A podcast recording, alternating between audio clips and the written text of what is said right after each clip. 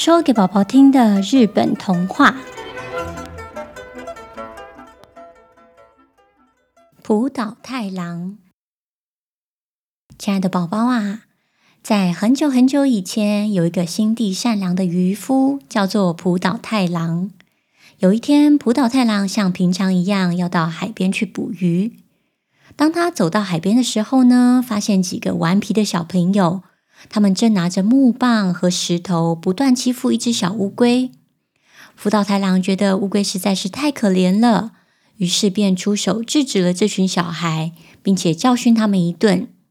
接着，葡岛太郎就抱起这只可怜的小乌龟，把它带到海水边，轻轻又温柔地对它说：“还好你没有受到太大的伤害，你赶快游回海里去吧，小心不要再被人抓到了哟。”过了几天，浦岛太郎在船上钓鱼的时候，又遇见了那只小乌龟。小乌龟对他说：“亲爱的浦岛太郎先生，非常感谢你上次救了我一命。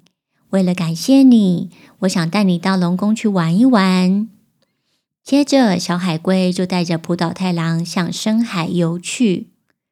大大小小的鱼儿和海底生物们与他们擦肩而过。还有可爱的海星、水母，像在跳舞一般的游来游去。海底的景色实在是太美了，让浦岛太郎忍不住惊呼连连。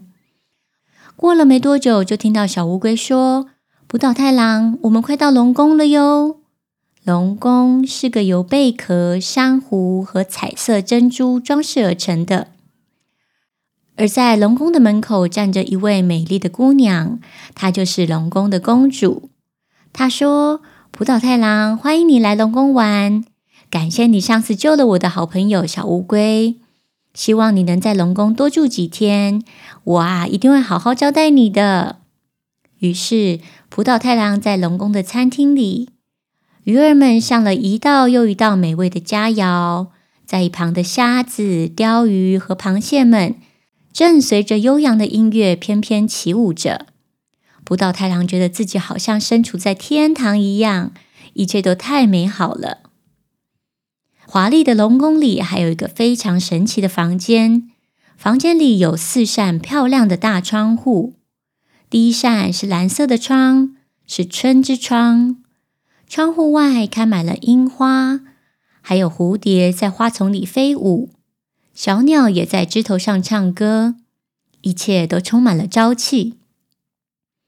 第二扇红色的窗是夏之窗，耀眼的阳光正从窗户外照进来，带着一股温暖的热气。窗外一片绿意盎然，夏虫也在树上快乐地鸣叫着。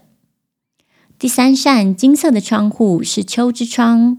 窗外成熟的稻穗们正在随风摇摆，发出沙沙的声音。最后一道白色的窗户是冬之窗，窗外一片雪白的美景，连湖水啊都结了冰。浦岛太郎觉得自己好像在做梦一样。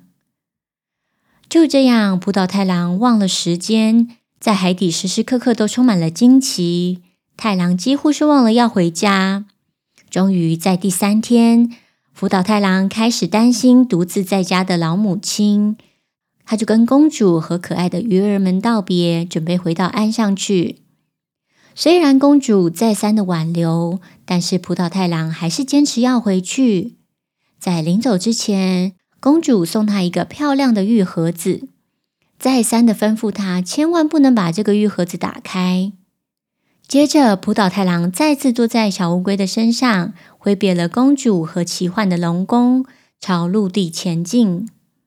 回到家乡的海边，葡岛太郎觉得有点奇怪，眼前的村落不再是自己熟悉的景象，他找不到自己的家，也找不到自己的母亲，就连他所认识的人都不见了，他心里好着急。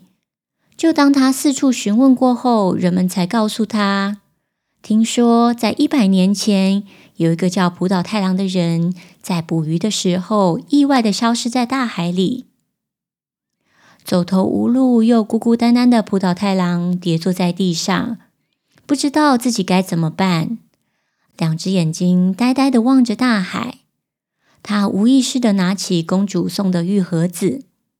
这时候，他根本忘记公主的叮咛，顺手打开了盒盖。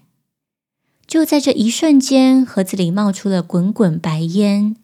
白烟消失之后，年轻的浦岛太郎竟然变成一个白发苍苍又驼背的老爷爷了。原来呀，龙宫的公主把岁月存放在玉盒子当中，一旦打开了，时间就回到浦岛太郎的身上了。而在龙宫的快乐时光，就像梦一样，再也回不去了。